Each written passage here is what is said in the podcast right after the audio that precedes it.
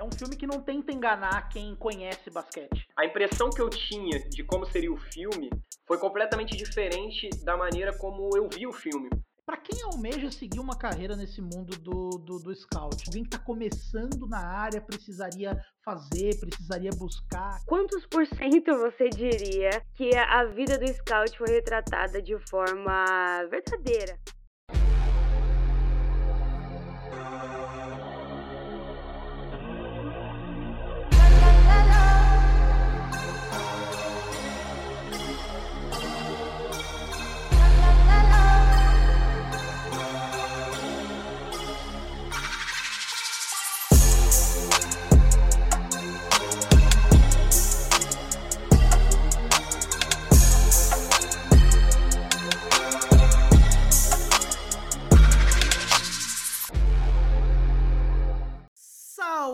Ouvinte do Basquete FM, sejam bem-vindos a um Estação NBA de Off-Season.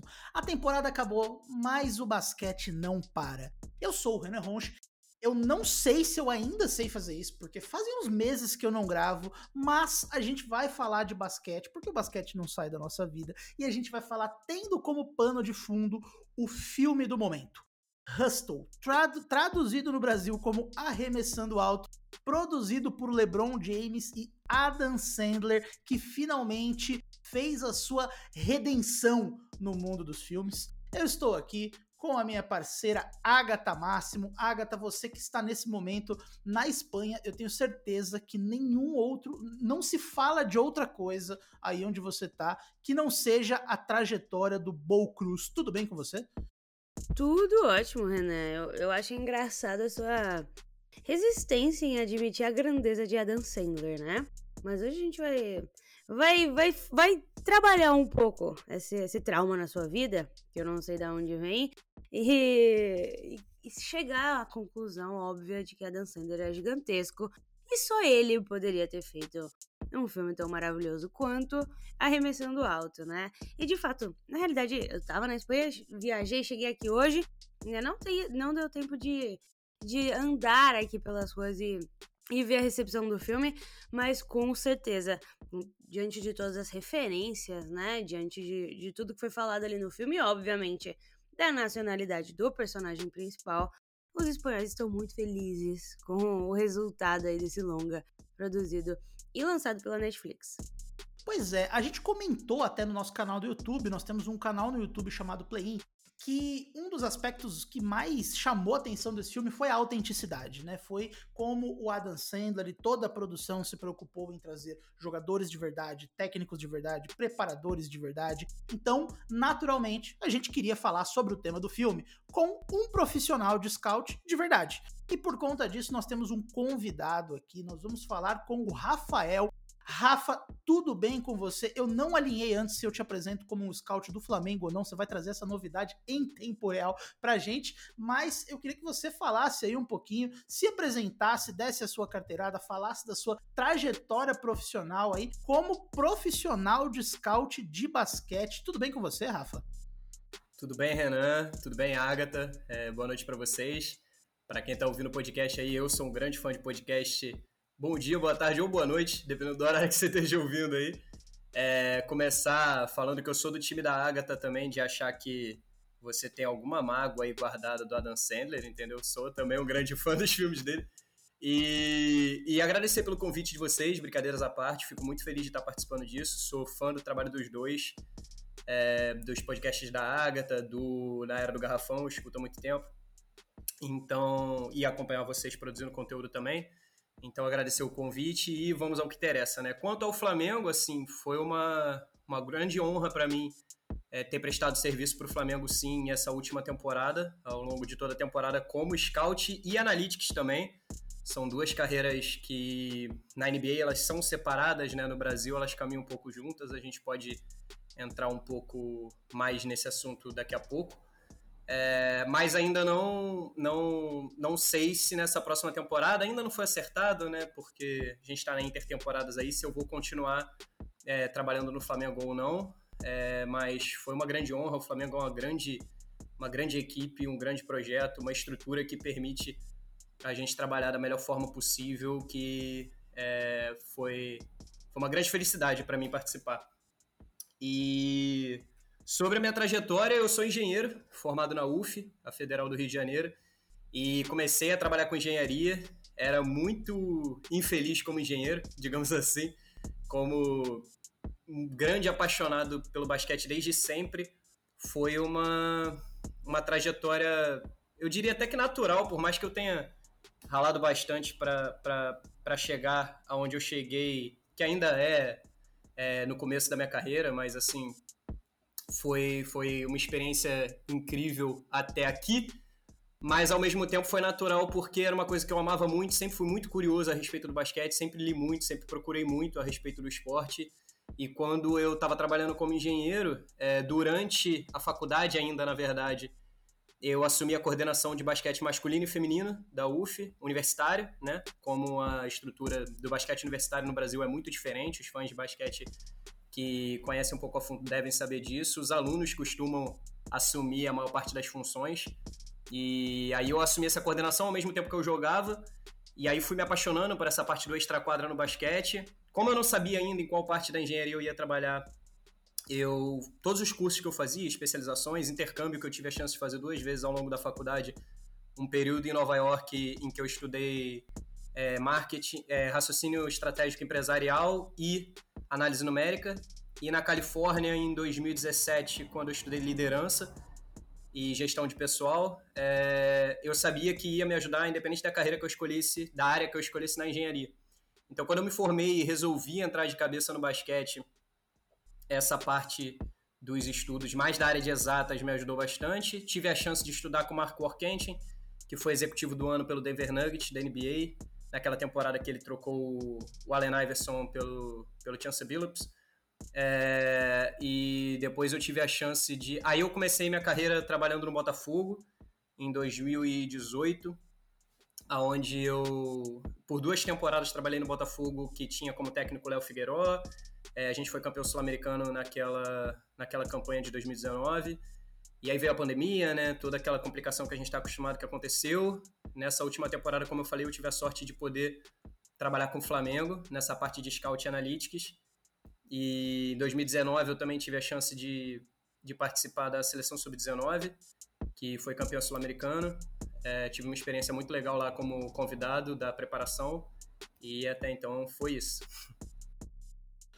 Boa, tá aí mais uma comprovação que engenheiro faz tudo menos engenharia, né? Então temos mais um engenheiro não praticante do Brasil. Mas acho que, acho que você fez uma boa escolha, viu, Rafa? Acho que é mais legal aí trabalhar com basquete do que trabalhar com, com, com engenharia, né? Não sei o que, você estava pensando da sua vida, mas acho que você foi bem. E você, você já teve uma oportunidade aí também de ir para uma Summer League, né? Você já teve a oportunidade foi. de viver um ambiente ali que é o ambiente de trabalho do Stanley Sugarman, né? Aquele, o personagem de Adam Sandler. Não teve a Summer League no filme, mas a gente teve ali uma reprodução do Combine, né? Que é um evento muito grande também dos prospectos. Então, também foi uma experiência bem interessante para tua carreira carreira, né? Você já conversou aí, a gente é, já falou, você já conversou, você já teve contato com alguns executivos bem interessantes aí, bem famosos do mundo da NBA, né? Sim, é, além dessa. Eu parei na parte profissional, né? Mas além dessa. A gente está sempre estudando, né, Renan? Lendo muito, estudando muito. E além dessa chance que eu tive de fazer o curso de gestão e scout com o Marco Orkentin, eu também. Não dá para passar batido sem, sem citar eles, que são, são grandes profissionais que me ensinaram muito ao longo da minha carreira. Eu também tive a chance de estudar é, Basketball Analytics com o Jim Oliver, que foi um. Atualmente ele é assistente técnico do Wizard, mas ele foi o autor do livro Basketball on Paper, um dos criadores do Offensive Rating, que é a produtividade ofensiva a cada 100 posses é, defensive rating, um grande trabalhador aí do, do, conceito do PPP, pontos por posse, não é o cara que desenvolveu, mas também fez grandes avanços na área. E também tive a chance de estudar Player Development, que é aquela, digamos assim, outra carreira, né, além do Scout e do Analytics, que é o cara que trabalha treinando mais a parte de habilidades, né, o técnico de habilidades, que na NBA também é bem difundido. No Flamengo a gente também tem o Fred, que também é um avanço é, no basquete fora NBA, né? Esse tipo de, de trabalho é bem legal você você perceber a importância desse trabalho no dia a dia. Que foi com Larry Riley, que é ex-GM do, do Golden State Warriors, que draftou o Curry, o Clay Thompson, é bem conhecido na NBA, hoje em dia ele é consultor do Atlanta Hawks, então foram alguns profissionais internacionais que eu tive contato que me ensinaram bastante, fora os nacionais, né, com o Diego, que é o, o GM do Flamengo e também da seleção brasileira, o Gustavinho, o Figueiró, o Fernandinho, o Jesse, grandes profissionais que eu já tive contato na minha carreira que me ensinaram muito sobre basquete e que é realmente uma experiência incrível aí muito bom. Então a ideia é a gente trocar essa ideia mesmo sobre esse mundo dos scouts aí, com base no filme do Adam Sandler, né? E, e a primeira coisa que eu queria falar com, com vocês, Rafa e Agatha, né? A Agatha sabe bem, eu tenho uma coisa, Rafa, assim, eu sou muito fissurado em querer saber o salário das pessoas, né? Então, às vezes eu vejo na internet, ah, o cara jogou o campeonato mundial de Tetris. Assim, eu preciso saber quanto ganha por mês o campeão mundial de Tetris. Então, quando eu terminei de ver o filme, a primeira coisa que eu pensei, eu queria saber, eu falei, quanto ganha o Stanley Sugarman, né? O scout que tá lá na NBA, faz... o, o operário do, do time de scout, né? O cara que fica viajando o mundo, quanto que esse cara ganha. E eu me surpreendi com quão baixo é o valor, assim. É, eu dei uma pesquisada aí, achei algumas fontes confiáveis, achei coisa no The Ringer, achei coisa num site filiado ao Spotrack, e de acordo com esses dados, a média salarial de um scout na NBA, né, que estamos aí assumindo que é o supra-sumo do basquete, né, que é onde a gente tem aí o nível mais alto, é de 35 mil dólares por ano, né? Então, assim, se a gente dividir esse número por 12, se a gente pensar que ainda tem os impostos, então, assim, o nosso Stanley Sugarman, é, ele não tinha exatamente uma, uma vida luxuosa, vamos dizer assim, né? Apesar de tudo que ele gastou ali com o, com o Bo Cruz, o, um scout da NBA, ou um scout como um todo, assim, para quem tá de fora, parece que é a vida dos sonhos, né? Ah, o trabalho do cara é viajar o mundo vendo jogo de basquete, né? Assim, para quem, para quem nós é, do nosso lado aqui que não somos aí, que não trabalhamos com basquete, parece que é uma vida maravilhosa, né? Mas eu fiquei surpreso, assim, eu achei o salário bem baixo e, e eu, tenho, eu tive até dificuldade de encontrar nomes dos scouts mais relevantes, assim, da, da vida real da NBA, né? O que me fez pensar também que não é exatamente uma posição que carrega muito prestígio para quem está de fora, né? Quando a gente pensa nos, nos, nos, grandes nomes aí das montagens do time, a gente pensa em quem tomou a decisão, né? Então, usando um exemplo ali, vai, Scottie Pippen, que é uma história famosa, que o Bulls até tentou esconder dos outros times tal. A gente pensa no Jerry Krause, né, que era o general manager, que era quem, quem tomou a decisão ali. Mas a gente não pensa em quem era o cara que pegou o carro, foi lá para Arkansas quando ninguém sabia que ele existia, assistiu um jogo dele, falou pro Krause, ó, tá valendo a pena a gente prestar atenção naquele garoto ali, tem alguma coisa de especial nele. E, e, e, eu achei interessante, porque eu esperava que fosse mais alto, mas mesmo no nível da NBA, é uma carreira, assim, são verdadeiros operários do basquete esse trabalho, né, Rafa? É, sim, sem dúvida, não é muito glamuroso, digamos assim, no normal, como você falou, né? É um trabalho bem underground na maioria das vezes, mas algumas coisas a gente tem que ter em mente quando a gente cai um pouco mais para esse aspecto, Renan, quando a gente se aprofunda um pouco mais nessa questão de é, infraestrutura, pagamento. Lá na NBA existe o conceito que, que aqui no Brasil ainda não é muito difundido, que é o do part-time, full-time jobs, né? E de fato, muitos scouts eles são part-time jobs, ou seja, eles não vivem apenas disso no momento, digamos assim. Eles são caras que têm bastante experiência no meio, têm um olho clínico, têm uma, uma certa rede de contatos, têm histórico de, de ter ou encontrado alguém ou ter algum tipo de trabalho com basquete reconhecido, um ex-profissional do meio que hoje em dia trabalha com outra coisa e está servindo como consultor a um time. Então, ele não recebe, digamos assim, para viver disso, digamos assim.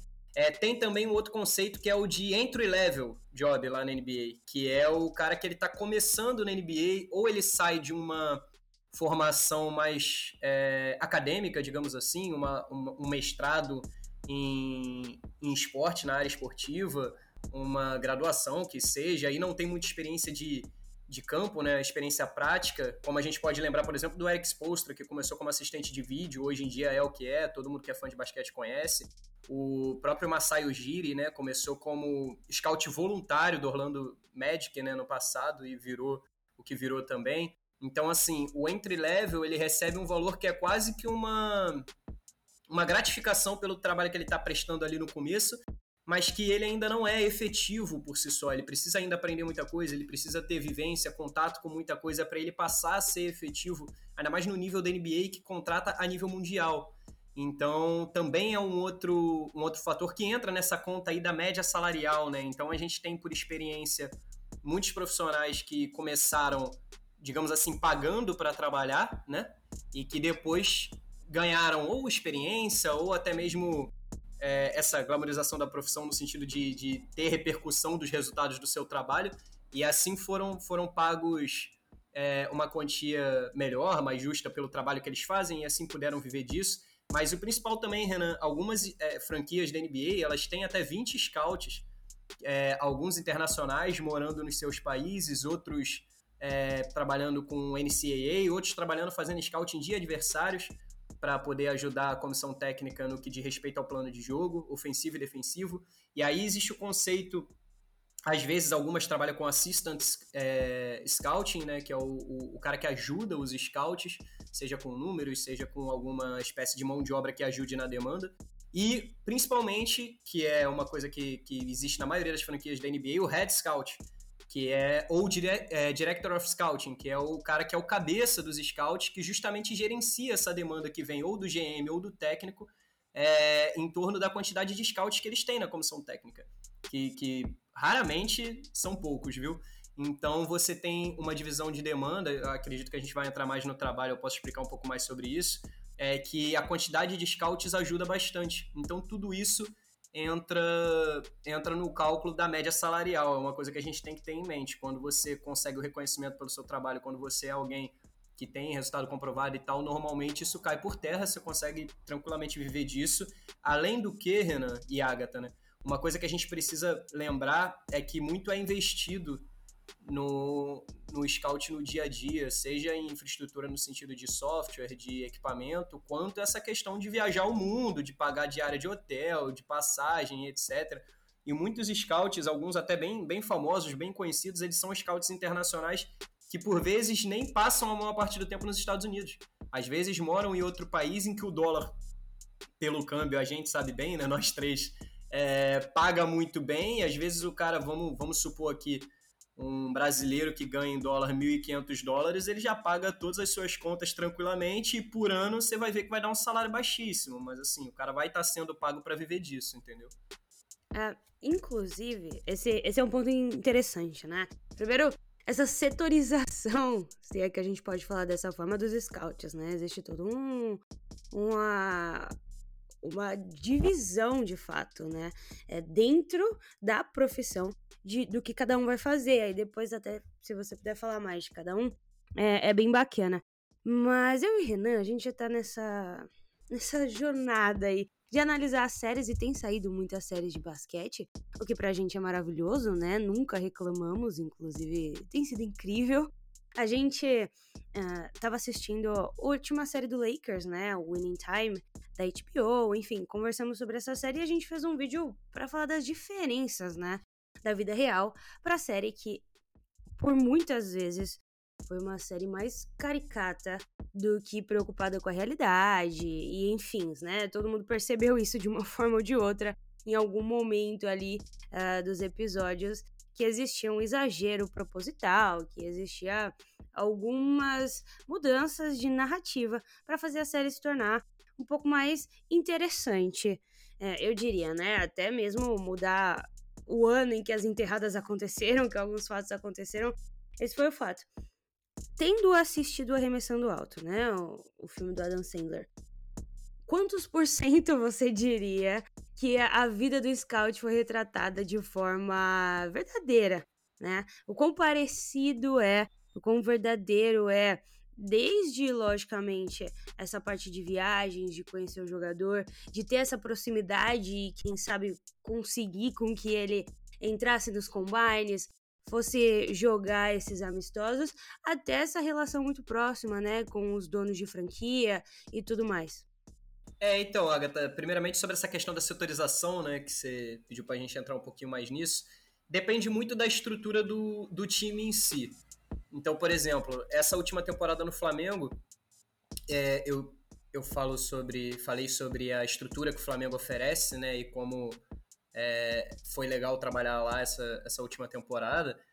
E é difícil colocar isso, às vezes a gente fala, né, e é difícil a pessoa é, entender o que, que isso significa. Mas dando um exemplo, por exemplo, no Flamengo a gente tem um, um software que ajuda muito a gente no dia a dia, que consegue calcular é, vários índices que, com a ajuda de alguns profissionais que, que eram da PUC, o João, o Paulo, eles, eles ajudam a gente na parte de programação e coisas que em um outro time eu teria que calcular a respeito do, da nossa equipe e dos nossos jogos toda a partida, eu só conseguiria, obviamente, junto com a parte de scout, nessa né, parte do analytics, da profissão mais matemática da coisa, eu teria que calcular o nosso time e provavelmente eu não conseguiria calcular em tempo hábil mesmo todos os times, todas as partidas. Então a gente tem um software que consegue fazer isso para a gente de todas as equipes. Então a gente consegue saber não só como a gente está em alguns aspectos, como como é que os adversários estão e ver o, o como que a gente, o quanto a gente se coloca é, em efetividade, ofensivamente, defensivamente, enfim. Agora, dessa parte de. Foi só um exemplo sobre como a estrutura do clube modifica o trabalho, né, o dia a dia. Então, algumas, falando de NBA, né, pelos conhecimentos que eu tenho, os contatos que eu tenho lá, nunca tive a chance de trabalhar numa franquia da NBA, mas tenho conhecidos que trabalham, pessoas que estudaram comigo, é, alguns profissionais que eu conheci na Summer League, como o Renan falou, em 2019.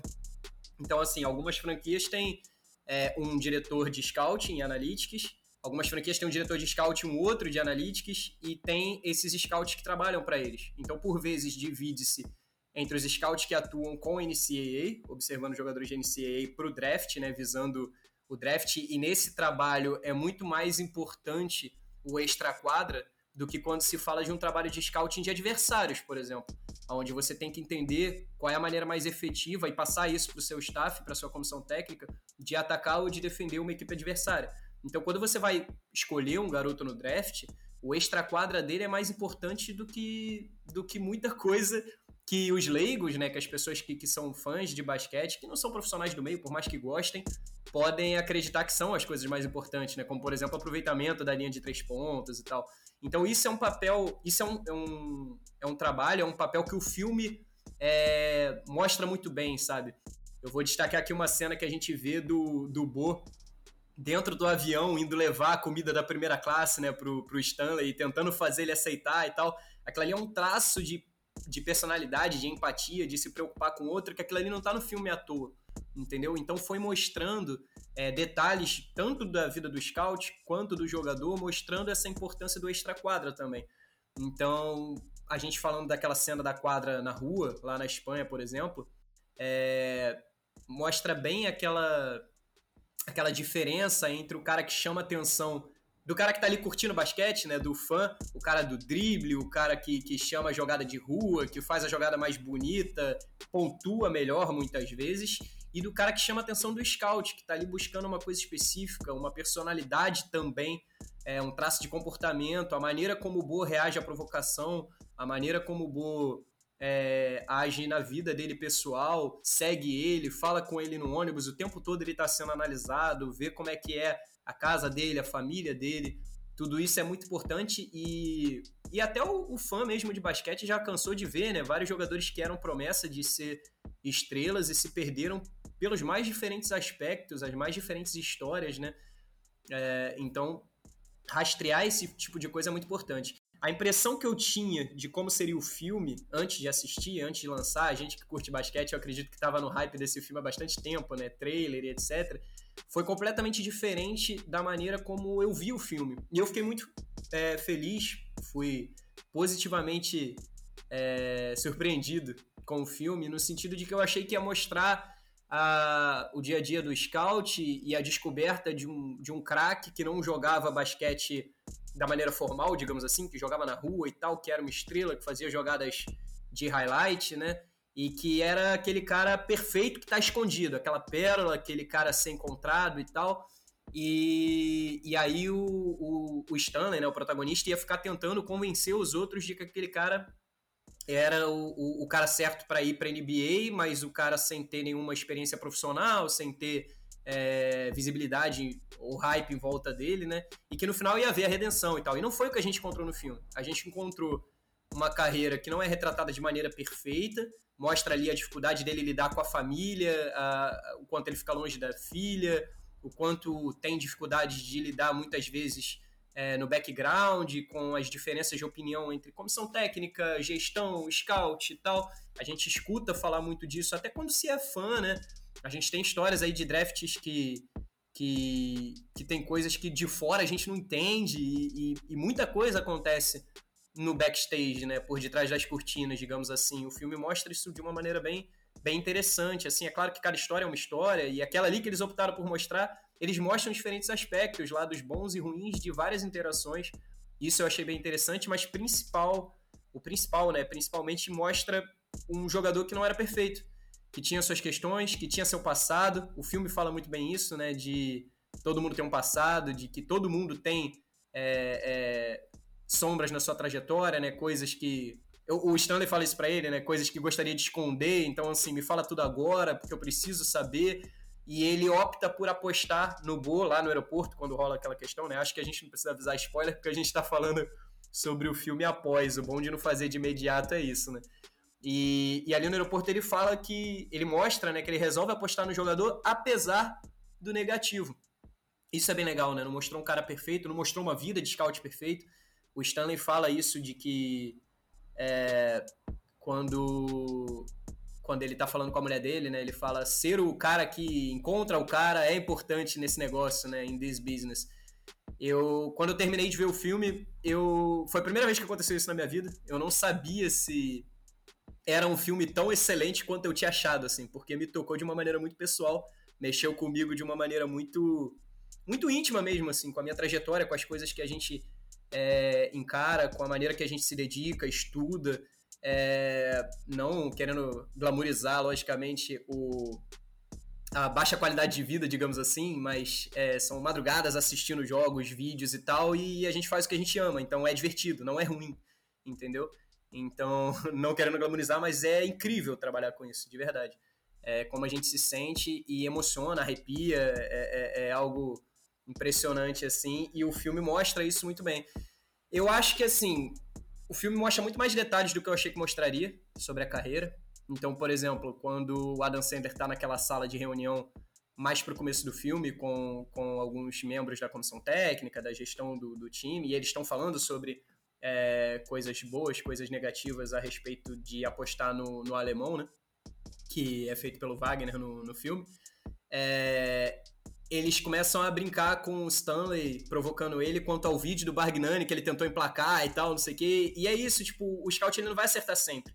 Mas ele tem estudo suficiente, ele tem é, dedicação suficiente, experiência muitas vezes o suficiente. Os scouts que estão começando precisam compensar no conhecimento, nos estudos, nas, nas técnicas diferenciadas de scout. É, mas eles têm é, recursos o suficiente para acertar mais do que uma pessoa que não tem essa, essa esses recursos é, conseguiria acertar. E isso é interessante, mostra os, os dois lados, tanto do jogador quanto do scout, sem nenhuma falsa perfeição. Acho que você trouxe um ponto muito bom mesmo, assim. É, é um aspecto do filme que até quem não é do, do, do business, assim, quem não é do, do ramo, percebe que é, é, um filme que não tenta enganar quem conhece basquete, né? Assim, seria muito irreal se fosse aquilo que você falou, ah, o cara encontrou na rua um cara que não é profissional e conseguiria se adaptar ao nível da NBA logo de cara, assim. Isso não existe em 2022, né? Alguém que não tem o treinamento adequado, pisar numa quadra de NBA e já, já, já chegar chegando, né? Assim, é, não, seria um roteiro plausível. E, e, e eu e a Agatha, a gente brincou, né? Assim, é, eu falei pra Agatha, o Adam Sandler me acostumou mal, porque a cena, o fato de você ter tanto jogador de basquete, tanto treinador de basquete, faz com que as cenas sejam perfeitas, né, do ponto de vista de basquete e a gente tem como comparáveis outras produções, então tem a série da HBO. A série da HBO eu achei um excelente drama, mas as cenas de basquete elas são muito ruins, cara. Assim, é, eles tentam. É, é, o, é o Lakers Showtime, né? Então, assim, eles só tentam fazer toco e enterrada o gancho do ator que faz o carinha do Jabbar é, é, é, grotesco, assim, ele não consegue, ele, a mão dele não é grande o suficiente para ele conseguir fazer certinho a mecânica do Karim, e tudo bem, né, assim, o cara é pago para atuar, ele não é pago para fazer um Skyhook perfeito, mas é, isso torna o filme do Adam Sandler, assim, uma, um, um masterpiece para quem gosta de basquete, né, então ele, ele, ele consegue agradar completamente quem, quem, quem é do quem, quem assiste muito jogo, né? Não só por eu ver a carinha do Trae Young ali, mas por eu ver um treino de arremessos que é real, eu ver um treino de habilidades que é real, né? E eu vi até, tem um, no YouTube do Netflix, tem um vídeo deles falando da pós-produção, né? E os, as ambientações estão perfeitas, né? Aí tem até um vídeo de um cara que trabalha no Sixers, quando ele viu aquela sala de reunião na, no estúdio, ele falou: que que é isso, cara? É exatamente o negócio que a gente tem lá na Filadélfia, é exatamente igual. Então, é uma produção muito diferenciada, né? E, e, e eu imagino que para você seja num, num, nível ainda maior, né? E você trouxe um ponto interessante, que uma coisa que eu tenho muita dificuldade de, de enxergar, né? Eu leio muito Scouting Report, né? Nessas épocas de draft, afins, eu leio muito que gente profissional do, do ramo fala, e eu tenho muita dificuldade de enxergar como que um scout vê o, o, teto de um jogador, né? Considerando que todo mundo ali é novo, todo mundo ali tá na casa dos 20, 21, 22 anos. Eu vou usar um exemplo aqui do nosso time da Agatha, né, do Oklahoma City Thunder. Aí, Agatha, não me leve a mal, com todo respeito aí aos teus meninos. Mas, por exemplo, o Josh Gidey. Cara, o Josh Gidey, a Agatha deve achar ele o Magic Johnson australiano. Mas, assim, eu leio muita gente falando o teto do Josh Gidey não é alto, né? Então isso que ele tá apresentando agora, ele não vai conseguir, ele já é um excelente jogador pro nível da NBA, mas os scouts acreditam que ele não consegue chegar num nível tão mais alto, né? E, e, e, a minha dúvida é justamente como que um scout consegue fazer isso. Então, por exemplo, quando o Sugarman tá lá na quadra pública e ele vê o Bo, né? O que, o que, que ele olha que ele não vê no outro jogador, por exemplo, que também é um jogador de verdade na vida real, né? Então, como é que um scout consegue fazer essa, essa previsão do teto que um jogador pode chegar e poder falar: esse garoto aqui ele é muito talentoso, mas o teto dele é baixo, enquanto aquele outro ali ele tem potencial de ser uma estrela, de atingir um patamar mais alto. Como é que é esse processo? Então, Renan, antes de mais nada, você estava falando sobre a, a perfeição que era representada a carreira no filme, né? Eu ia falar uma coisa, acabou que a gente passou batido, porque são muitos assuntos a abordar, são muitos fatores, é, como tudo no basquete quase, né? E aquela questão do, do Bargnani, aquela brincadeira que fazem com o Stanley, ela é interessante também porque é o único ponto que eu me lembre do filme. Eu vi três vezes, mas essa semana eu não vi. Então, é, que eu me lembro, é a única, o único momento que cita que o Stanley faz um trabalho de vídeo também.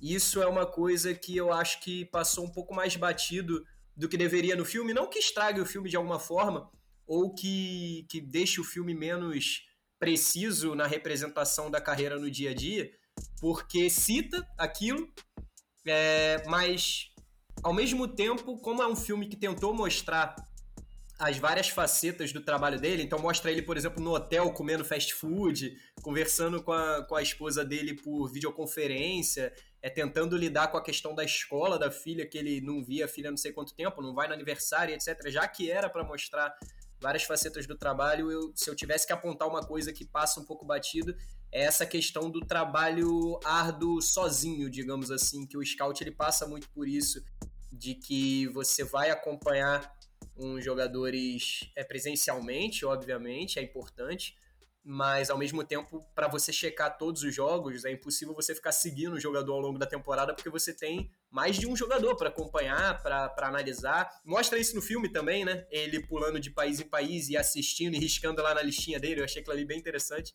Então, é, é uma outra parte do trabalho que o cara tem que ralar bastante é, na sala de reunião, se vocês lembrarem, tem um detalhe que é uma frase só, que ele fala assim: vocês viram os números que eu mandei dele para vocês? E assim, é outro trabalho que o cara tem que fazer também, observar todos os números, ver estatísticas avançadas, comparar com outros jogadores, analisar. E agora que você falou dos aspectos que, que existem quando você vai tentar precisar é, o teto de um jogador, eu acho que é algo que deve ser falado também, tá? Principalmente aí, a importância do extra-quadra, do scouting também presencial. É, muitas vezes nas minor leagues, né, como é o caso da, das ligas na, na América do Sul, né, a gente não tem é, como ficar viajando para observar jogador, para conversar com família, para conversar com parente, o que é normal também. O scout está começando em outras ligas que, que não seja NBA, na maioria das ligas, e já vem mostrando uma efetividade, já vem encontrando pessoas que apostam nessa carreira, o que já é muito bom. Isso não é uma reclamação, não, é só explicando a, a importância disso, né? Então, quando você vê principalmente essa questão de da onde o jogador vem, é, de qual de, de qual condição financeira é, ele, ele passou, condições às vezes não só financeiras como como questões extra-quadra que um outra, uma, uma outra produção é, de basquete que mostra isso bem pra gente foi o Last Dance quando fala da família do Scottie Pippen, né? Então, o, o, da onde o cara vem, as adversidades, lembrei a palavra, as adversidades que o jogador passa no seu passado, as maiores dificuldades que ele já enfrentou, o que molda ele como jogador, é, é algo que é algo que mostra muito sobre o que ele pode se tornar. É lógico que a gente tem que falar também quando a gente trabalha com curva de projeção, com estudo do que o jogador pode se tornar, dos aspectos físicos do jogador.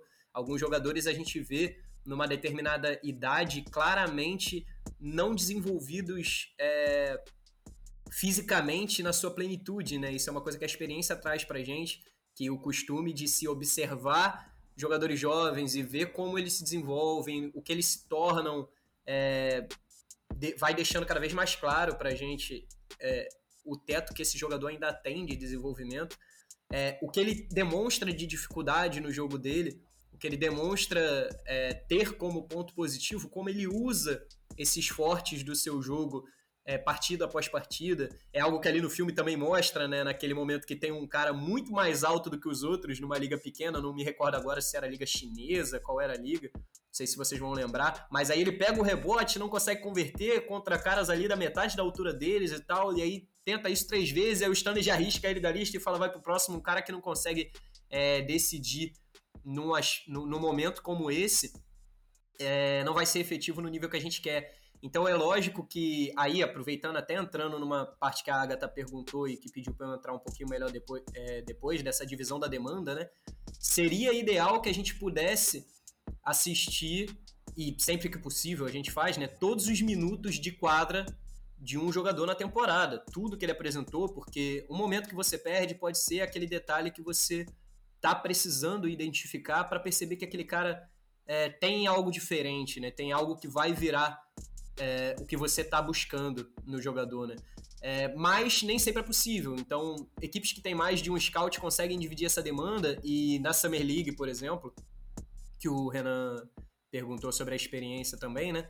Na Summer League, por exemplo, a gente via às vezes dois scouts da mesma franquia no mesmo jogo, lado a lado, com a pranchetinha, com o caderninho. Por que isso? Porque muitas vezes eles estão se ajudando ali de modo que eles estão dividindo a, a demanda de scouting é, um dos maiores é, produtores de, de material é, acadêmico, digamos assim, da parte de, de scouting, o, o Eric Stein, ele explica que, experiência de basquete europeu também, ele explica que por vezes você tendo um parceiro de scouting no, no trabalho, num jogo em si, você consegue dividir, por exemplo, de você fazer o scouting ofensivo de um jogador, enquanto outro jogador faz o scouting defensivo, que você consegue organizar suas anotações no outro lado da quadra quando o seu companheiro ali, o seu parceiro de scouting está é, analisando o jogo enquanto você organiza as anotações da sua parte. Isso é algo, isso é uma estratégia. Cada scouting tem a sua maneira de trabalhar, sua estratégia, é, e pode ser contornado, contornado, de várias maneiras, como por exemplo é, filmando o jogo, né, e analisando o vídeo depois, por exemplo. Mas existem vários aspectos a serem considerados. Mas a, a, a questão é justamente principal, eu diria, é justamente essa questão do extra-quadra, né? A questão da atitude, a questão de, de adversidade que ele enfrentou, a família, como ele lida com dificuldade, com adversidade, como ele se dedica. Então, por exemplo, quando você vai observar um jogador em loco, a maneira que ele reage é, a cobranças da comissão técnica, do técnico, do assistente técnico, a maneira como ele reage quando ele é substituído, é, é com eu ia falar dificuldade do jogo, mas eu tô querendo focar mais um pouco no extra-quadra nesse momento, não, não só do aspecto mental durante o jogo. Então, por exemplo, como ele interage com seus companheiros no banco, como é o aquecimento dele, como ele age depois que o jogo encerra, é, qual é a postura dele, se o time perdeu ou se o time venceu. Se o time perdeu e ele tava sorrindo, parecia que nada tinha acontecido, porque às vezes ele fez um duplo-duplo. Você entende essas nuances do jogo? Então tudo isso é, é, é, muito, é muito importante de ser notado, são muitas variáveis mesmo, e eu acho que, é, puxando um pouco pro, pro meu lado, assim, eu acho que é, é o mágico da coisa, assim, eu sei que eu sou envolvido na situação, né, mas é o que, o que eu acho mais, mais lindo disso tudo, sabe? Massa. Era justamente esse o ponto que eu queria trazer agora, puxando para o seu lado, né? O seu processo de scouting Hoje falando para uma realidade brasileira, né? A gente falou bastante já de, de NBA obviamente, é uma estrutura uh, distinta, né? E eu queria entender hoje como funciona aqui. Brasil, você tá num, num dos maiores times do Brasil, uma das maiores estruturas para se trabalhar, né? Para conseguir desempenhar é, da melhor forma possível o seu trabalho. E eu queria entender como funciona hoje, pensando em ligas brasileiras, NBB, Sul-Americana, é, onde a gente consegue chegar hoje aqui dentro, como funciona o trabalho de vocês, da onde você começa até onde você vai, para o pessoal entender melhor como você trabalha aqui dentro do Brasil. É, obrigado pela pergunta, Agatha. É uma excelente pergunta. Eu acho que, assim, no Brasil, a carreira do, do Scout e do Analytics, ela, ela tá caminhando, assim, ela tá evoluindo. Eu acho, eu acho muito legal a forma como o processo se dá, assim. Nos Estados Unidos, também foi assim em um certo momento, né? A importância desse trabalho foi demonstrada, foi acreditada e as coisas aconteceram. E eu sempre brinco com o pessoal que pergunta sobre a parte do scout do Analytics, né? Eu falo, olha, principalmente os leigos, né? A galera que tia, né, primo, que pergunta, cara, o que, que você faz afinal de contas, né? E aí eu costumo brincar que o scout, trazendo para o português, é olheiro, né? E o Analytics é a parte da, da, da, matemática, é como se fosse o matemático do esporte, né? Na NBA a gente vê essa estrutura de, de ter vários scouts e vários analytics, carreiras separadas. No Brasil é uma coisa que, assim, no meu começo de carreira, para eu conseguir buscar espaço, buscar experiência, eu precisei estudar tudo e trabalhar com tudo. Então, para se ter uma ideia, quando eu comecei no Botafogo, na minha primeira temporada, eu pleiteei uma vaga lá como assistant GM, que é o gestor assistente da NBA, né? Justamente porque eu queria ter contato com tudo. Eu queria aprender mais e tal, e o Figueiró confiou no meu trabalho, o Glaucio Alexandre, que na época eram diretores do Botafogo. É, aprendi muito com, com eles lá, na comissão técnica e na parte de front office também, foi uma experiência muito importante para mim. Mas aí eu fui estudando, me especializando e me aprofundando cada vez mais nesse trabalho, nessa parte, até que na segunda temporada, quando o Botafogo venceu aquela aquela Copa, o, teve o título né, do, do Sul-Americano, eu tive que ficar só no Scout e no Analytics, porque a demanda, uma vez que. A demanda ela já existe, Agatha. Então, assim, os times já sabem que eles, eles precisam de gente analisando o time, analisando adversários, analisando jogadores, que existe demanda para isso, que existem estatísticas avançadas para serem calculadas, analisadas, mas é um processo, como vocês disseram mesmo, né? A estrutura, logicamente, não é ainda a mesma da NBA, mas vem se desenvolvendo, vem crescendo, o que é uma excelente notícia.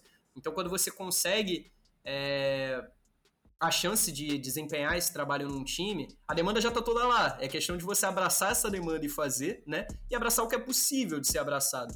Então, com trabalhando só com o scouting com analytics, sem ter, é, como eu expliquei da estrutura diferenciada do Flamengo, né? Sem ter um software, sem ter uma equipe calculando as coisas para você de todos os times, você consegue saber como seu time está. Mas é difícil quando você não consegue ter isso em contexto, em comparativo com outras equipes, no cenário. Você consegue se aprimorar, ver que aquele teu índice era de uma determinada forma e virou de uma outra determinada forma, lógico, evoluiu ou decaiu, e você pesquisa, investiga o porquê.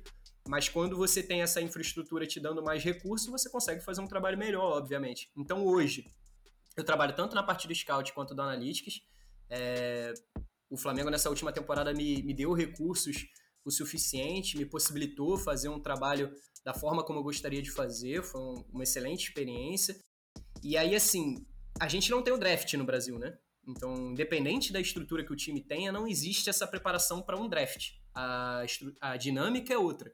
Então, quando você está montando o elenco, você obviamente precisa se concentrar em analisar jogadores pensando também no extra-quadra, fazendo perguntas, como eu expliquei, que te mostram ou te deem uma luz em alguma coisa que você está buscando ali para entender não só teto de jogadores jovens, como em times FIBA, né? Você traz jogadores para serem competitivos de cara, né? Para trazerem resultados de cara. Então, traços de personalidade que vão te mostrar como é que eles vão funcionar para você ao longo da temporada, é, interagindo com a sua comissão técnica, com a maneira que a sua comissão técnica gosta de trabalhar, com a maneira que outros jogadores que você vai manter no elenco é, interagem entre si, né? É, você tenta planejar no sentido de, de projeção como é que vai ser essa interação, se esse jogador vai crescer dentro do, do, do time que você está trabalhando ao longo daquela temporada, muito por essas questões do extra-quadra, ou se provavelmente ele tem é, indícios de que não vai funcionar, né? É, além do que você, você pode trabalhar com a questão do adversário. Então, por exemplo, depois que a temporada começa, é, eu estava pensando agora como é que eu ia falar isso, porque eu não trabalhei na última pré-temporada, né? Então eu não podia ter eu não podia ter a experiência de como foi o desenvolvimento de preparação para a temporada que estava por vir. Eu comecei o trabalho no Flamengo, que eu tive a chance de prestar esse serviço para o Flamengo nessa última temporada, na primeira rodada do NBB. Então, durante toda a temporada, a gente fez um trabalho muito aprofundado. O, Fernando, o assistente técnico da comissão, cuidou muito mais da parte de vídeo de adversários do que eu. Eu ajudei ele às vezes quando foi necessário, mas a parte de scouting, a gente teve um trabalho bem aprofundado em cima dos adversários, tanto antes da partida ocorrer quanto depois das partidas ocorrerem, analisando o que a gente teve de melhor nesses confrontos e o que a gente teve de que precisava que precisava passar por melhorias também.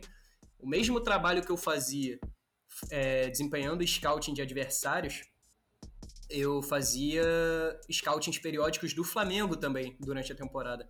Então o Gustavo, assim como o Fernando e o Cristiano, o nosso segundo assistente técnico, recebiam documentos que mostravam como os nossos jogadores estavam também, seja no aproveitamento de quadra, como a efetividade em alguns tipos de jogada. E isso eu acredito que é algo que é algo que faz diferença no trabalho ao longo da temporada. E então o scout ele trabalha, Agatha, com uma com uma questão dos documentos, que como eu disse, é algo que se eu tivesse que apontar, eu acho que o filme passa um pouco batido nesse aspecto, que é a produção de material para profissionais do seu time que vão lidar com aquela demanda que solicitaram. Então, por exemplo, no caso de draft, são Scout Report, que o Renan mesmo falou que está acostumado a ler né, na internet, tem sites que para mostrar o trabalho de análise de jogadores.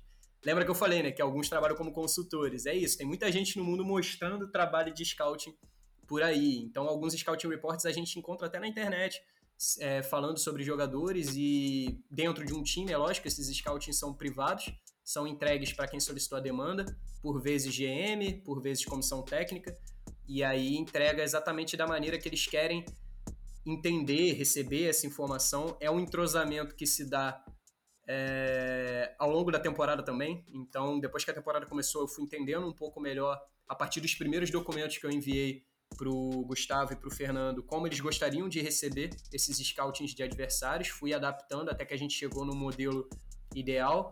É, no caso do Diego, que é o GM do Flamengo, né, quando principalmente quando terminou a temporada, mas no caso do Flamengo, que é um, uma equipe de, de excelência, de elite, que desempenha um trabalho no extra-quadra que é é, até melhor do que eu imaginava, e eu já, já, já fui para o Flamengo esperando que eu encontraria uma estrutura diferenciada, um trabalho de altíssimo nível. É, lá a gente já começa o planejamento da próxima temporada com bastante antecedência.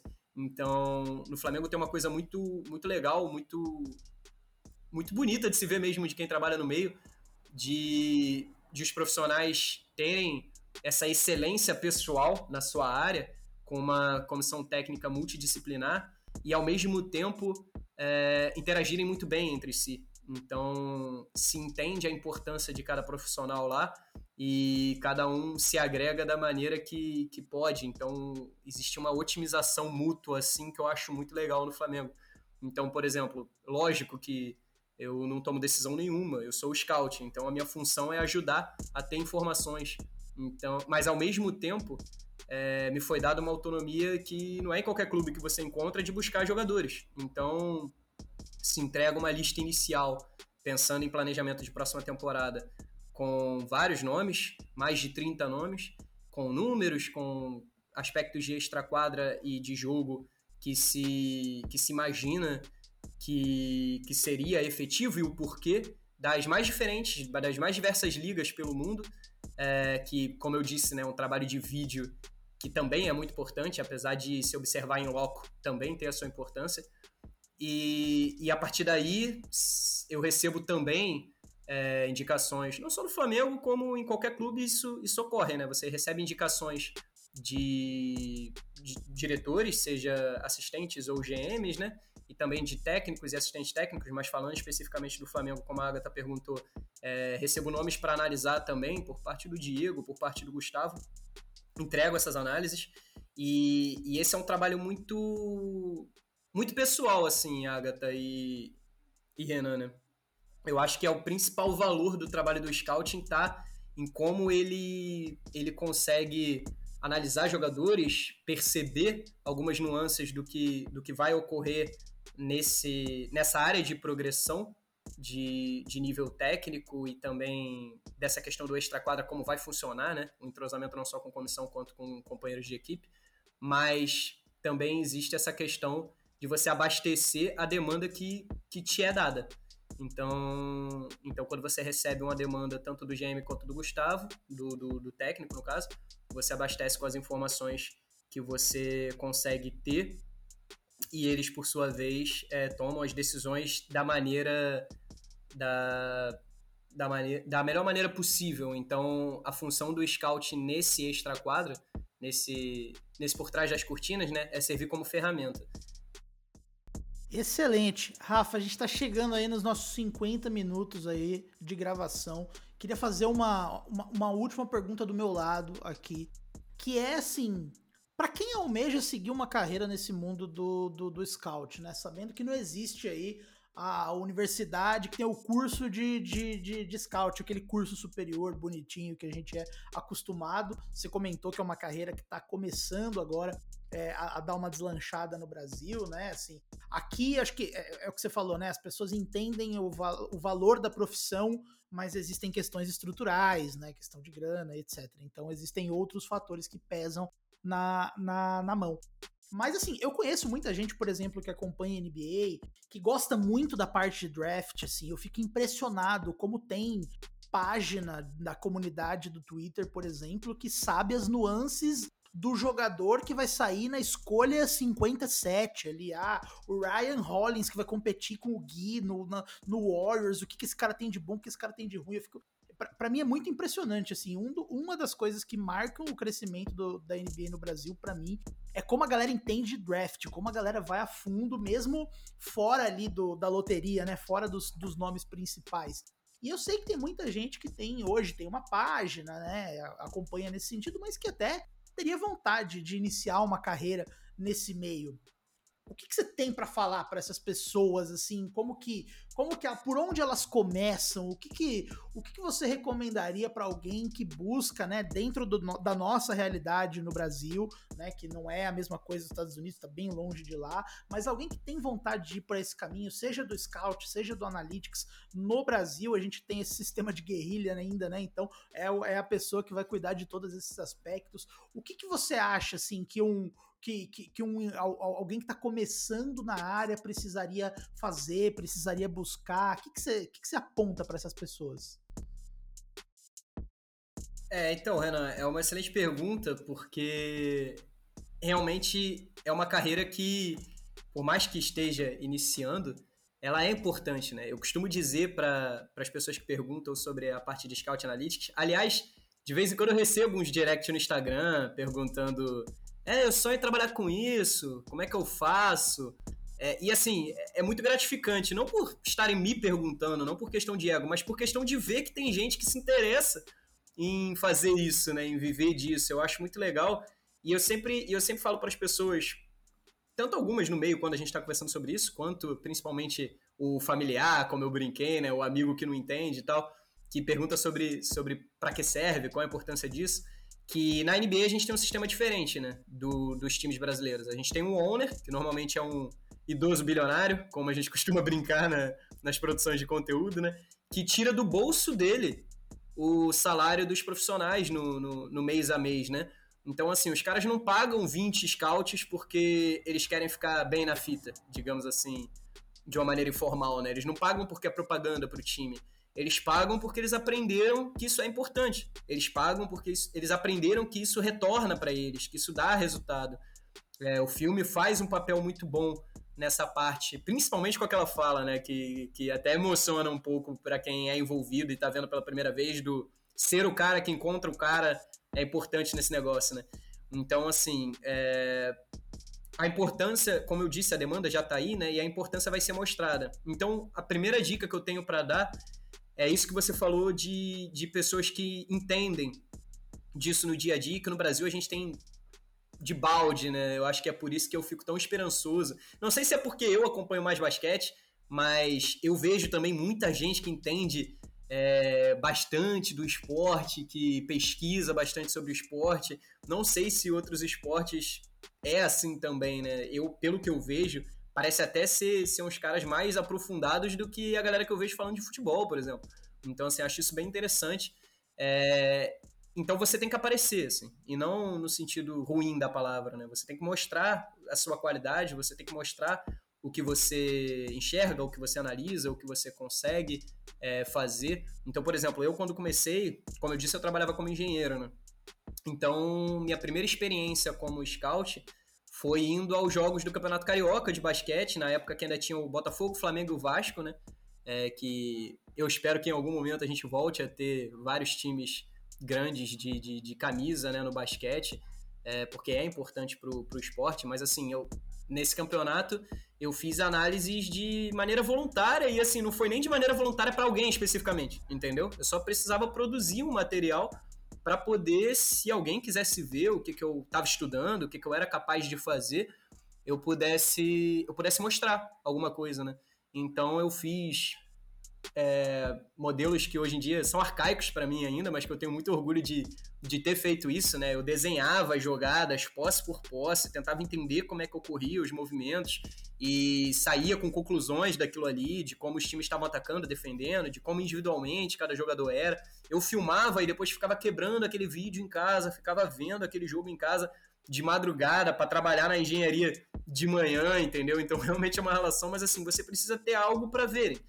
E aí, de tanto mostrar é, o, o que eu podia fazer, eu consegui uma chance. E assim, o que eu vejo, Renan, na maioria das vezes, é, nas histórias né, da, da, dos profissionais que eu conheço do meio, é, é, mais ou menos isso acontecendo, entendeu? Era um cara que entendia, era um cara que produzia, que alguém viu o trabalho, gostou, acreditou. E assim, se eu pudesse dar um conselho é, mais um conselho, né, para quem quer trabalhar no meio, é botar a cara que acontece, assim. De verdade, você se dedica, você. É, quando você tem. Aliás, isso é uma coisa que, que. Que bom que você perguntou a gente entrou nisso, que eu posso falar disso. Isso é uma coisa que é importante sobre o título do filme, assim. Eu achei muito mais interessante do que. Você brincou com isso no Twitter, né? Que o, filme, um título traduzido já veio meio sessão da tarde, né? Mas, assim, o título em inglês, Hustle, é, diz muito, sabe?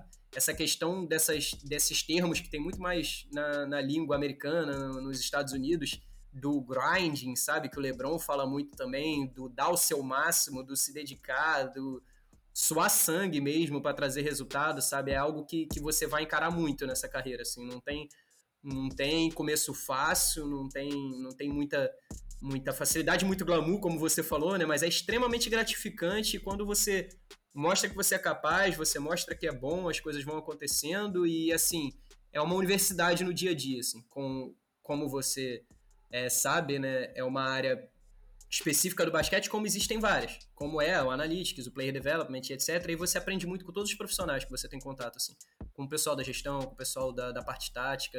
Então, assim, é, é incrível, é estudar, é ler. Eu recomendaria não só buscar cursos, assim, tem muitos livros interessantes sobre basquete também. É, tem o livro do Vitor, né, para quem para quem não, não, não, fala inglês, mas assim, para quem fala inglês, infelizmente a gente não tem muito material de basquete traduzido como eu gostaria. Mas tem muito mais livro em inglês do que eu imaginei que teria antes de começar a pesquisar para estudar mesmo. Então, se você tem interesse em trabalhar na área, em estudar sobre a área, você vai encontrar muito livro. Ainda tem muito livro que eu quero ler e eu tento ler um a cada dois meses, pelo menos, principalmente na pós-temporada. Eu, eu tento ler bastante livro sobre o assunto para tentar me aprofundar não só em conceito como se fosse acadêmico, digamos assim, mas experiências também. Então, se eu pudesse recomendar um aqui, tem o The Inside Game, que é o, a biografia do Wayne Embry, que foi o primeiro GM negro da história da NBA. Ele foi GM do Karim Abdul-Jabbar e do Oscar Robertson. Ele foi reserva como jogador do Bill, do Bill Russell no Celtics. Então, assim, é um cara que teve muita experiência, passou por muita coisa, mostra bastante dessa questão do extra-quadra na NBA, por exemplo que, que, é, que é o que muitos dos garotos que estão querendo começar é, visam, né? E aproveitar e dizer que, assim, não adianta você começar hoje e querer cair na NBA, entendeu? Não é assim, os caras contratam os melhores do mundo e você e você se você é apaixonado por basquete você logicamente você vai buscar viver disso receber o suficiente para pagar suas contas pagar alimentação conta e etc que no Brasil a coisa vai ficando mais cara né mas ao mesmo tempo você tem que se sentir feliz com onde você tá, entendeu? Então, assim, seja o time que for, seja time universitário brasileiro, seja o que for, se você conseguir começar, tiver condição de se sustentar botando a cara ali, é, se contente naquele momento, obviamente, como eu disse, o, a relação, o buscar a coisa melhor é importante, né? Mas fique realmente feliz de, de conseguir estar tá ali, sabe? Não fica não fica pensando só em NBA não, porque o basquete ele é lindo e, e, bem emocionante como um todo, assim, é bem gratificante trabalhar com isso.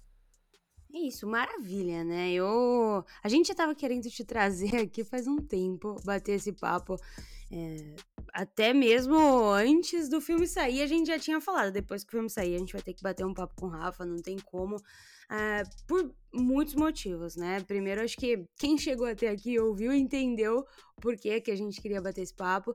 E segundo, que é, uma, é um trabalho de, back, de backstage, né? Não tem como falar que não.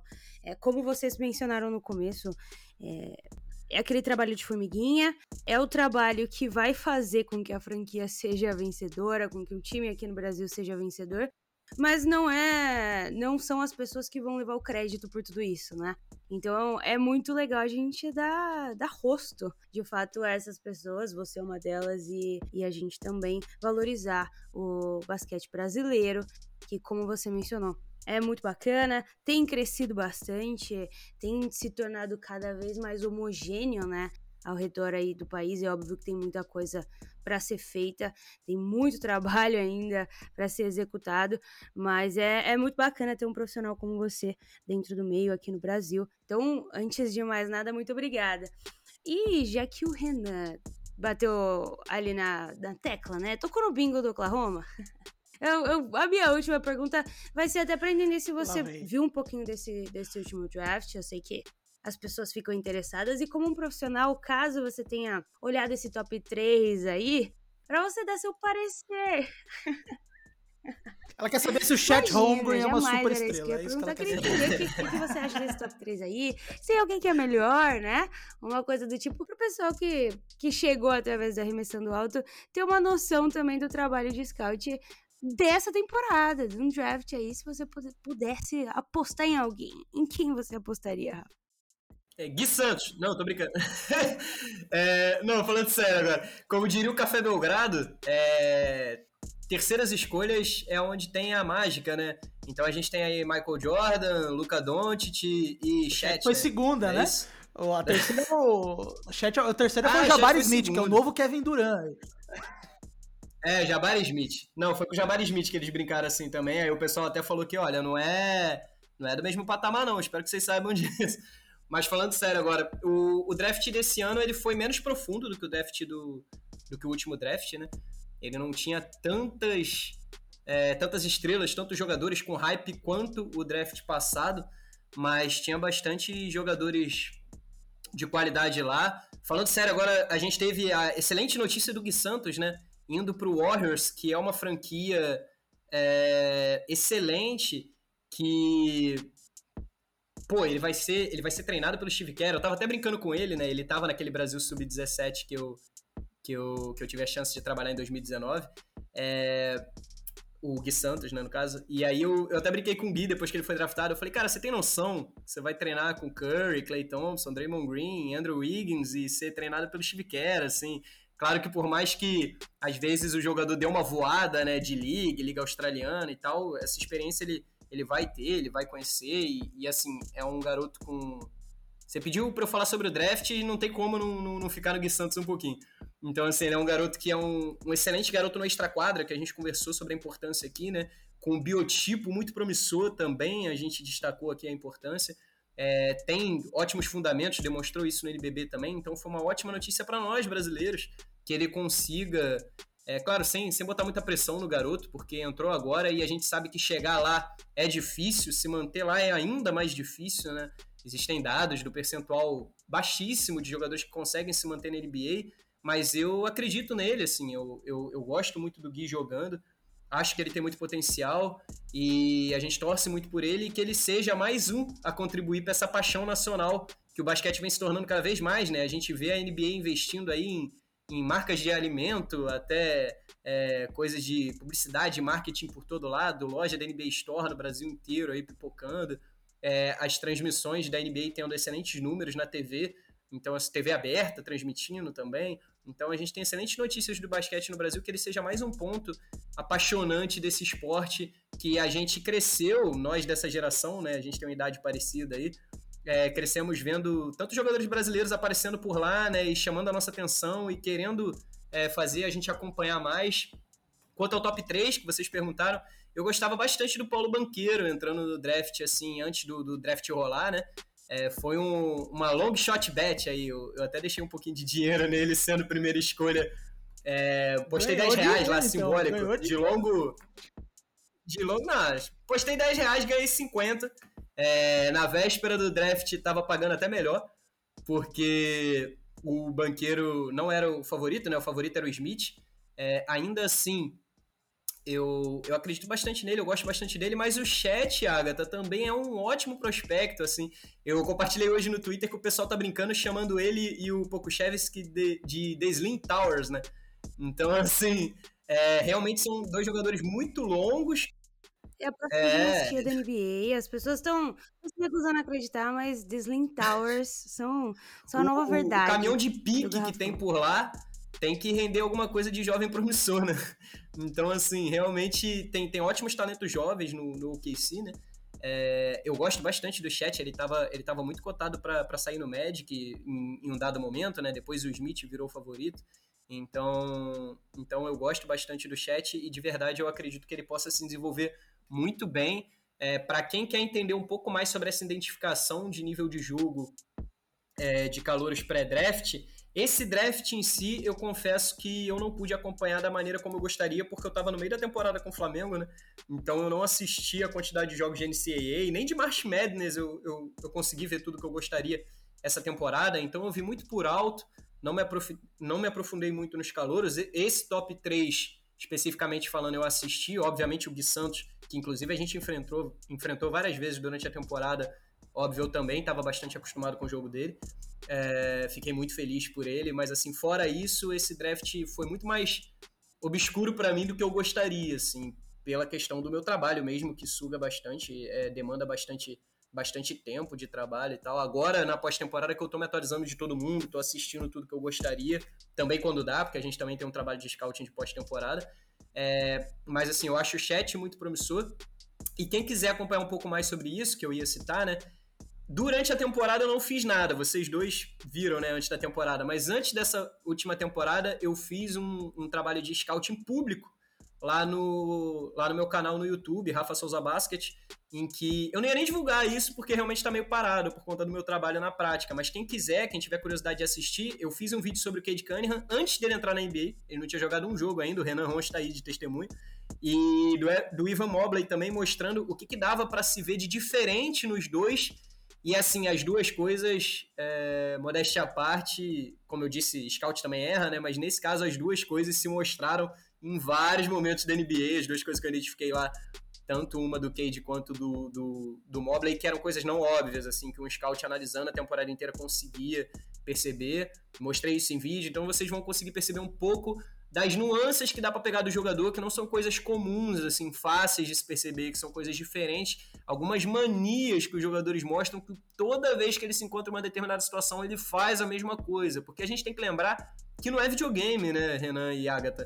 O cara não faz. É, é, não é um botão que se aperta, né? O cara ainda é um ser humano, ele tem é, mania, ele tem um treino que ele faz no dia a dia que por repetição ele tem uma tendência a fazer e quando ele precisa mudar alguma coisa naquele aspecto para consertar um determinado aspecto do jogo dele, ele vai ter que ralar para isso, porque o nosso cérebro é assim que funciona. A gente vê isso no nosso dia a dia, mesmo fora basquete, né? Então, isso é bem interessante. A gente consegue pegar nuances de traços de comportamento, quase, eu diria, dos jogadores em quadra, que você vai perceber em algum momento da temporada que ele vai ter que trabalhar para melhorar, ou que ele vai ter que usar melhor se for um ponto forte, por exemplo, se for um movimento que o cara não consegue parar. Então, a gente viu muito isso no Zion, né? Quando o Zion ainda estava saudável, aquele, aquela jogada de corpo dele tem um choque de ombro que ele dá no Gobert, que o Gobert salta uns três passos para trás e não foi falta de ataque, né? Porque o cara é imparável na maneira que ele se movimenta, num determinado movimento viciado, né? Aquela jogada é, strong move, né? Aquela jogada forte, a jogada, jogada pessoal do jogador que ele está acostumado a fazer e ser efetivo. Então é bem interessante pegar essas nuances, né? Além do extra-quadra que eu sempre bato nessa tecla da importância que tem, que não é algo Maravilha. visto facilmente. Rafa, mais uma vez agradecer aí você ter gravado com a gente. Vamos gravar mais vezes. Tô torcendo pra Hustle ter o 2, ter o 3, ter o 4, ter uma franquia igual o Rock Balboa, sabe? A gente tem aí o Stanley Sugarman em momentos diferentes. Pode vir pro Brasil selecionar um brasileiro também. Eu, eu, eu boto fé que a gente vai ver Stanley Sugarman de novo no cinema. Tá? Adam Sandler, ele, ele, ele se redimiu, tá? Todos aqueles filmes ruins que ele fez no passado, ele se redimiu e entregou sua obra-prima nesse filme fazer aquele filme sobre assistente técnico agora, né? Aí no final do filme de assistente técnico ele vira head coach, aí mostrar a vida do head coach da NBA, e assim a gente vai Exatamente. indo, né? Vai ser bem interessante. E queria agradecer, aproveitar e agradecer vocês dois, é, convidar todo mundo que queira ver um pouco mais. Esqueci de falar, é, hoje, hoje à tarde, eu confirmei minha ida à Summer League de novo. Então, dia 7 de julho eu tô lá. Então, dessa vez, eu mexo mais no meu Instagram do que em 2019. Então, eu vou tentar mostrar o dia a dia é, na medida do possível, porque, como a gente conversou, é um trabalho bem backstage, né? Mas eu vou tentar mostrar o meu dia a dia lá na medida do possível, como é que é, é por trás das cortinas lá, a chegada e etc. Então, quem quiser acompanhar um pouco mais, me siga no Instagram, Rafa Souza Basket. E agradecer vocês dois, principalmente. Gosto muito do trabalho de vocês, como eu falei, e me colocar à disposição quando quiserem. Maravilha, chamar, tá é isso. Agatha Máximo, sempre um prazer estar aqui com você. E em breve estaremos aí cornetando outros filmes de basquete, né? Tem aí o filme do Yannis, tem aqui esse filme que a Disney estão lançando. O Adam Sandler acostumou mal a gente, né? Porque infelizmente são atores que jogam, não são jogadores, né? Mas a gente tá aí porque o basquete não para. O basquete não para, agora vai começar free agency, então daqui a pouco a gente já tá aí é, com tudo de NBA acontecendo de novo e ressaltando também a lição que ficou desse podcast. Deem uma chance ao basquete nacional, assistam as transmissões aí do NBB, da LBF, das transmissões dos torneios nacionais da CBB, porque ali tá o começo de quem quer aí seguir alguma coisa aí no caminho do scout aqui no Brasil. Agatha, sempre um prazer. Nos vemos aí na, na próxima gravação, né? Nos vemos na próxima gravação. E lembrando, pessoal, que tem vídeo de arremessando alto lá no play-in. Renan ficou 5 horas fazendo uma lista de todos os jogadores e achou o Leandrinho. Então, se você não achou, corre lá pro YouTube pra ver essa parte aí. Um beijo. Valeu!